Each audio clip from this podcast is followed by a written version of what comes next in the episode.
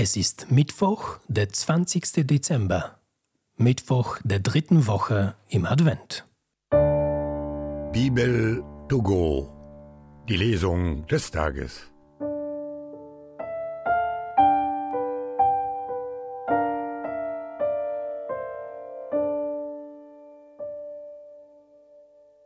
Lesung aus dem Buch Jesaja.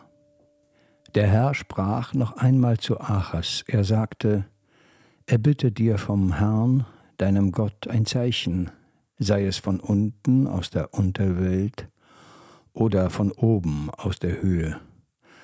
Achas antwortete: Ich will um nichts bitten und den Herrn nicht auf die Probe stellen.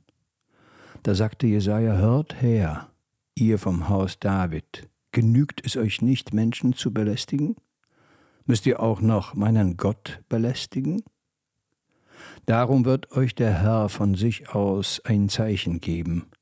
Seht, die Jungfrau wird ein Kind empfangen, sie wird einen Sohn gebären, und sie wird ihm den Namen Immanuel, Gott mit uns, geben.